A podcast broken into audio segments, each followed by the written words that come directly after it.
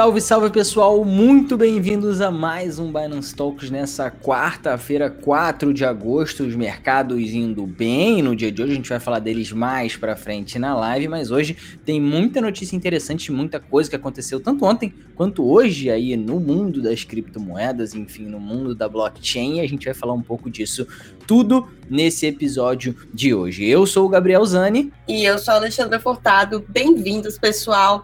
Ó, eu acabei de olhar aqui falei com o Gabriel, a gente está chegando a quase 20 mil inscritos no, no YouTube. Então vamos lá, aproveitem, ajudem a gente, senta o like aí na live, já bota também o se inscreva, assina o sininho e lembra aí de acompanhar sempre a gente. É isso, sempre. Toda tá segunda e quarta, para quem é novo aqui no canal, olha aí, tá vindo pela primeira vez, toda segunda e quarta a gente faz o que o Binance Talks, que é essa atualização do mercado, notícias, enfim, variações de preço. E na sexta-feira, sempre um convidado vem debater um pouquinho aqui com a gente sobre algum tema específico. E nessa sexta-feira a gente vai trazer o Estus. Para quem não conhece o Estus, ele tem um canal, né, que fala sobre blockchain gaming, que foi um tema que vocês gostaram muito e pediram pra gente trazer mais gente aqui para falar disso. A gente vai falar sobre X Infinity, como é que tá o custo para você entrar no X Infinity? Vale a pena? Não vale a pena mais? Ou será que ainda vale a pena? Como você pode fazer? Como funcionam as escolinhas dentro do X Infinity? Será que você precisa investir e jogar? Só jogar? Só investir? Enfim, vamos falar de um pouco disso tudo na sexta-feira. Mas vamos então, Ali, passar pelas principais notícias do mercado. Acho que você pode começar vamos a tocar lá. o barco aí já. Lembrando também que, só antes da gente começar, a, o nosso Binance Talks, nosso podcast, está disponível também no Spotify. Então vocês conseguem escutar o Binance Talks e o Binance Talk Show às sextas-feiras durante a semana inteira, em casa, no carro, dirigindo, no trabalho, onde vocês quiserem. Então é só ir lá no Spotify e procurar a gente. Isso aí, boa, Ali. Vamos então de primeira notícia de hoje, que hoje o dia está quente e tem coisa lá. muito legal acontecendo. Isso aí. Então a gente começa aqui com o Mercado Pago deve oferecer serviços com criptomoedas. Depois de anunciar a compra de quase 8 milhões de dólares em Bitcoin, o Mercado Livre deve mergulhar ainda mais a, a fundo no mercado de criptoativos e oferecer aos seus usuários a possibilidade de guardar e transacionar criptomoedas na plataforma do seu braço financeiro, o Mercado Pago. A informação foi divulgada por Oswaldo Jimenez, presidente da Fintech. Aqui é uma fala do Oswaldo, entre aspas, este início de compra de criptomoedas mostra que estamos convencidos de que há um potencial muito grande, Acreditamos que isso pode ser revolucionário para as finanças, então vamos ver qual é a melhor forma, mas de alguma forma vamos participar. Ele disse isso em uma entrevista à Bloomberg. O executivo também citou o caso de duas empresas concorrentes que passaram a oferecer serviços ligados aos criptoativos nos Estados Unidos, indicando que o mercado pago pode seguir pelo mesmo caminho em referência a, Cash App e Venmo. A gente falou, acho que na segunda-feira, inclusive, da Cash App. Falou, falou sim. Isso aí, é. Jimenez também completou que a decisão do Mercado Livre de permitir anúncios de imóveis com preços em Bitcoin e explicou também que o ativo digital é usado apenas para precificação e não para as operações em si. Entre aspas, a fala aqui do Jimenez é: o ramo imobiliário é mais sobre estratégias de marketing e sobre mostrar como alguns imóveis são precificados em criptomoedas, mas não é possível pa pagar por um imóvel em criptomoedas. E aí fecha aspas e a Alexandra aqui complementa: ainda, né? É, já, exatamente, já era o que eu ia falar. Ainda não dá, né, Ali? Mas estamos chegando Ainda lá. Você, e aí, Gabriel, você acha que a Amazon vai ficar mesmo por trás dessa corrida na, da inovação dos pagamentos? Então, eu não sei, né? né? O, o, mercado, o Mercado Livre é uma empresa argentina, né? Como a gente sabe, o Mercado Libre. E, enfim, eles são aí um dos maiores marketplaces que a gente tem, né, mundialmente falando. A gente sabe que a Amazon é líder desse mercado, mas enfim, tem outros players muito grandes também, um deles é o Mercado Livre. E o Mercado Pago sendo o braço financeiro e eles tendo essa noção já de que é importante para eles aceitar criptomoedas, é um passo muito importante para o mercado como um todo. Porque, como, como você já bem falou, e ele fala na matéria também, eles já botaram até no site deles é, imóveis, por exemplo, listados na Argentina, em que você conseguia ver o preço do imóvel em bitcoins. Então, ah, esse imóvel, por exemplo, você consegue comprar com 4 bitcoins, com 10 bitcoins, com 6 bitcoins. Então, você já sabia o preço do imóvel baseado numa, na, numa criptomoeda, que isso é algo que a gente não imaginava que aconteceria há 5, 10 anos atrás. Então, é claro que é uma questão de tempo para a gente conseguir pagar os imóveis também e fazer compras nesse sentido, como você falou, com criptomoedas. E claro, o mercado pago aceitando cripto pode ser sim um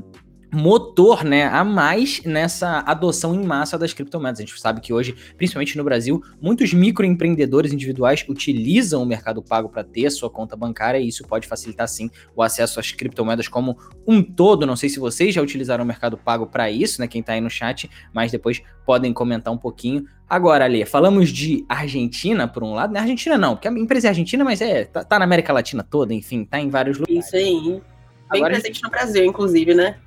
Exatamente, mas a gente pode comentar um pouquinho do mercado de blockchain aqui no Brasil também, né? Porque tem notícia interessante sobre isso. Para quem não conhece, a InovaBra mapeou 117 startups de blockchain no Brasil. E para quem nunca ouviu falar nisso, o que, que é isso? Né? A InovaBra é um ecossistema de inovação do Bradesco que mapeou essas startups com soluções de blockchain e criptomoedas aqui no Brasil. Sendo que metade delas, 49,7%, se dedicam a serviços financeiros e 80% delas surgiram nos últimos cinco anos. E aí a gente vê aquilo que a gente tem, a gente sempre fala aqui, né? Que a gente ainda está muito no início do mercado, ainda está muito no começo. E esses números estão no estudo Admirável Mundo Blockchain. O levantamento mostra ainda que a blockchain como um serviço é a segunda área de maior dedicação das startups do segmento, com 23,2%, seguida pela segurança digital, com quase 13%, gestão e rastreio de ativos, com quase 10%, e a gente falou disso também, né? Esse ponto de gestão e rastreio de arquivos, de, de ativos, como algo para ser implementado na logística das empresas, né, Ali? Para você saber onde está o produto, para onde ele está, onde está chegando e tudo mais.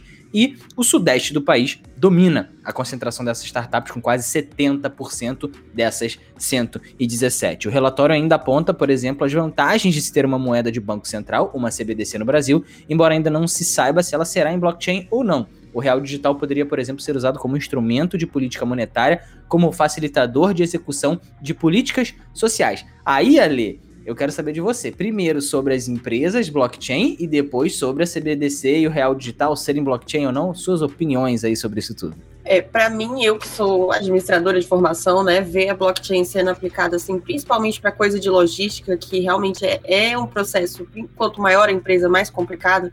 Então é bem interessante. Eu acho que a blockchain vai ajudar e vai mudar fundamentalmente assim a questão de logística em grandes empresas. Se as pessoas passarem a usar blockchain, é incrível você conseguir rastrear tudo. E para o resto, a gente está entrando aí, né? O Brasil está se atualizando, está tentando acompanhar aí na, as inovações que estão vindo e está vendo que outros países já estão aderindo, já estão mudando seus conceitos e a gente está tentando acompanhar isso também, né?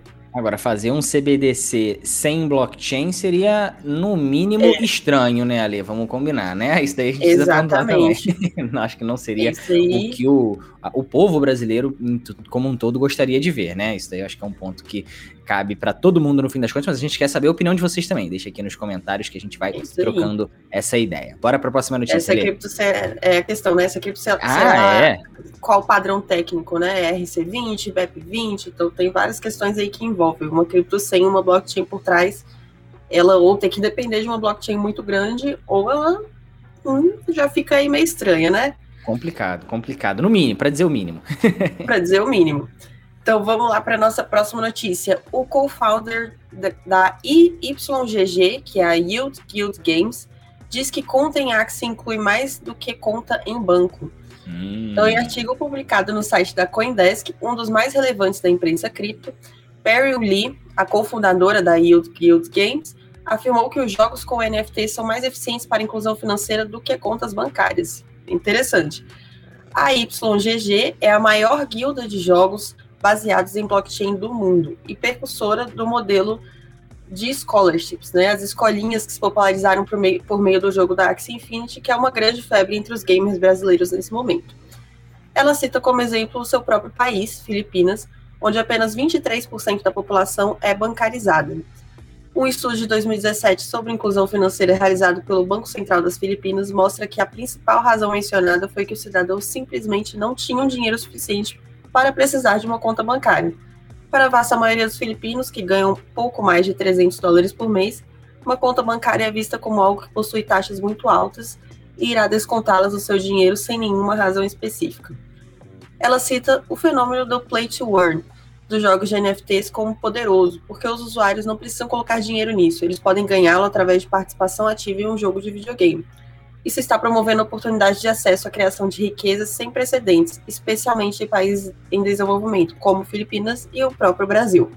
Uhum. E também afirma que os próprios passos, os próximos passos, os próximos passos consistiram em melhorar a acessibilidade de empréstimos em criptomoedas, especialmente para indivíduos e negócios em países com economia em desenvolvimento, a fim de promover um capital que não está sendo fornecido nesses mercados. Ou é. seja, agora é a questão de desmistificar, melhorar a acessibilidade, melhorar a experiência do usuário, né? Então, o que, que você acha aí, Gabriel? É polêmica e disruptiva, né? A fala da Beryl Lee. Com do certeza. jeito que a gente gosta. Não, é, do jeito que a gente gosta, eu acho que ela tá muito certa em alguns pontos que ela cita aí, como por exemplo, por que a pessoa vai ter uma conta bancária? Essa conta bancária para ela no fim das contas vai sair mais caro, né? Se ela vai ter que pagar Exatamente. diversas taxas, enfim, se ela vai ficar presa com o dinheiro dela ali e etc, vai ter diversas limitações para um país, por exemplo, emergente, como ela citou a questão das Filipinas, a gente sabe do Brasil também, a gente vê outros tantos países que estão realmente é, assim, o mercado dentro do jogo, dentro do X Infinity, está bombando, né, dentro desse país. Uma hype muito grande, muita gente aproveitando, muita gente jogando, muita gente fazendo dinheiro. E aquilo, no fim das contas, realmente ela tá certa. Faz mais sentido para essas pessoas nesses países terem uma conta no X Infinity e monetizarem a partir dali a sua conta, enfim, venderem os seus NFTs e trocarem os seus tokens pelo dinheiro fiduciário, caso eles precisem utilizar, do que abrir uma conta bancária em que o dinheiro deles vai ficar preso no banco, em que eles talvez tenham que pagar taxas de custódia, de cartão e isso, aquilo, aquilo outro. Então, realmente para alguns cenários faz sim muito mais sentido. E como ela comenta aí no final, agora é uma questão de dar o próximo passo, né? De entender, poxa, essas pessoas então agora elas precisam de quê? De uma análise de crédito. Então, se ela joga, por exemplo, duas horas, ou seis horas, ou dez horas por dia, e ela é capaz de gerar mais tokens, consequentemente mais dinheiro, então ela pode ter um crédito maior, pode pegar mais empréstimos, como é que isso poderia funcionar? Tudo isso é algo que a gente vai ver muito acontecendo no futuro, parece uma loucura a gente falar agora, né, que uma pessoa vai poder pegar empréstimo baseado nas horas de jogo que ela tem, mas talvez não seja uma realidade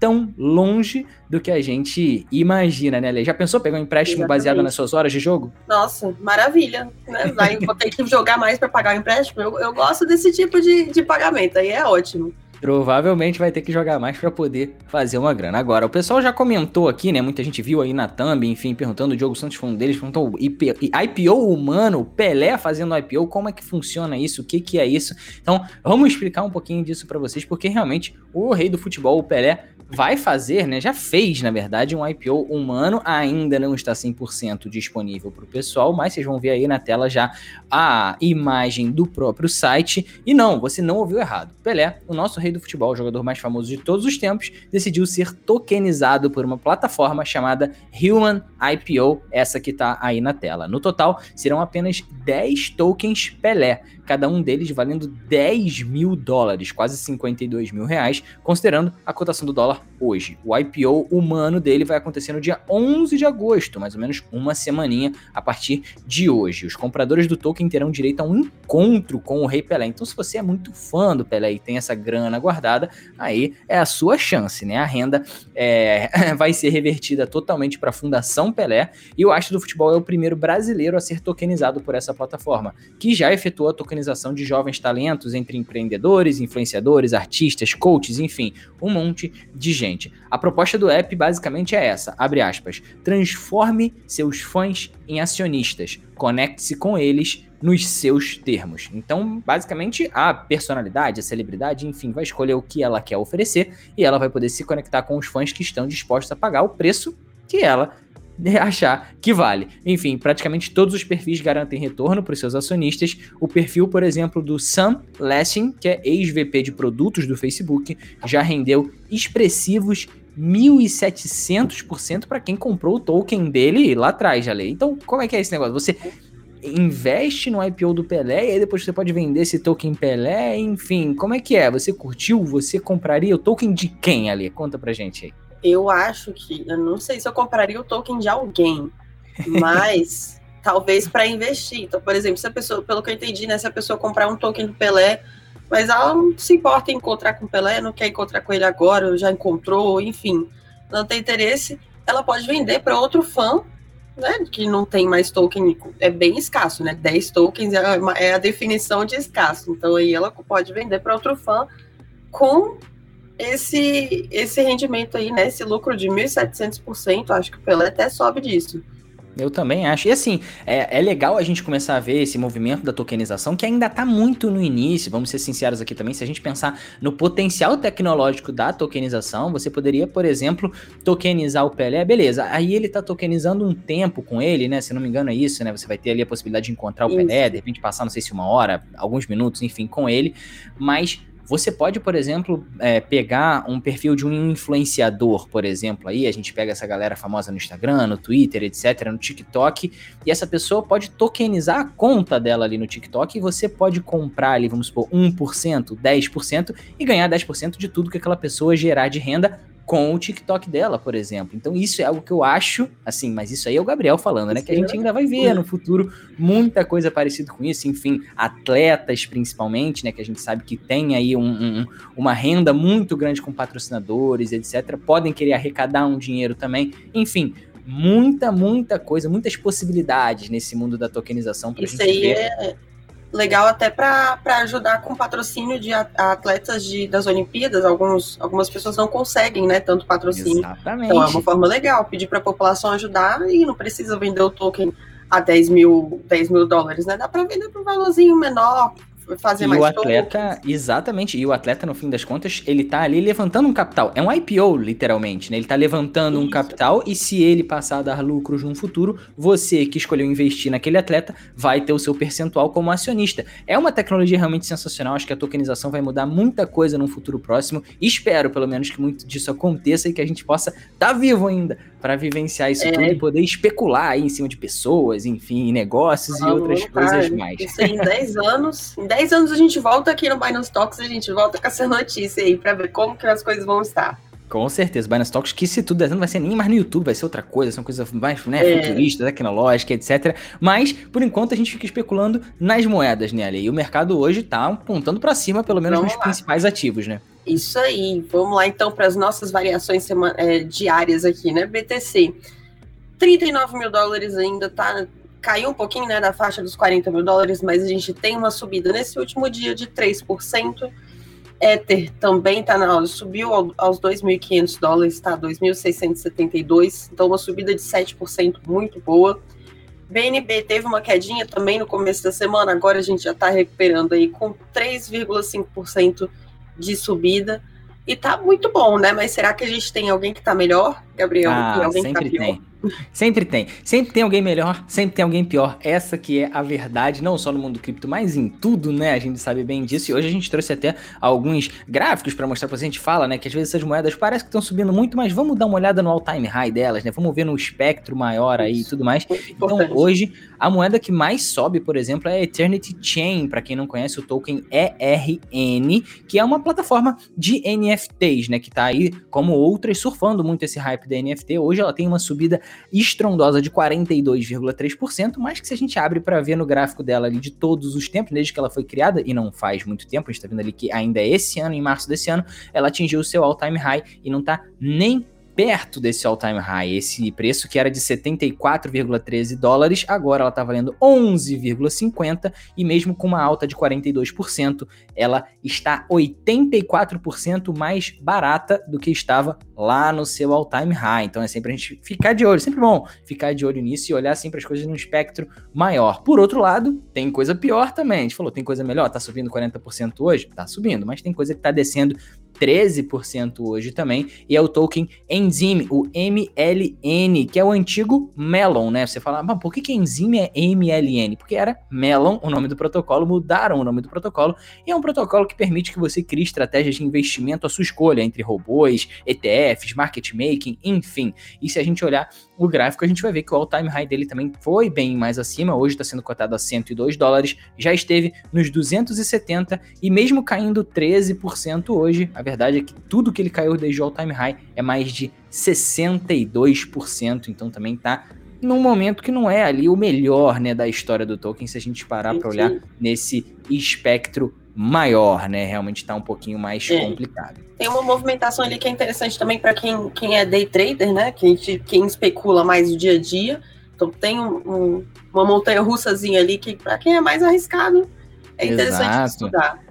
Com certeza, aproveitar esses movimentos intraday que a gente chama, né? Fazer ali, de repente, uma operação mais complicada, operação de scalping, que é mais para quem entende mesmo do mercado e tá lá dentro sempre, mas vale ficar atento e ficar de olho. Lembrando ali que o Binance Talks, como você já falou, tá disponível no Spotify todos os dias, segunda, quarta e sexta. Quer ouvir? É só pegar, botou no Spotify, botou no ouvido, tá tudo certo. E nessa sexta-feira a gente vai trazer o Estos. Ali, você já tá dentro do X Infinity, você quer entrar? Me fala um pouquinho disso, porque sexta-feira a gente vai falar bastante. Mas me dá uma palhinha aí do que, que você tá olhando do jogo aí. Eu tô olhando o jogo, é só isso que eu tô fazendo por agora, porque a gente já viu os preços na, na, no nosso último talk show e eu me assustei um pouco, então eu tô de olho.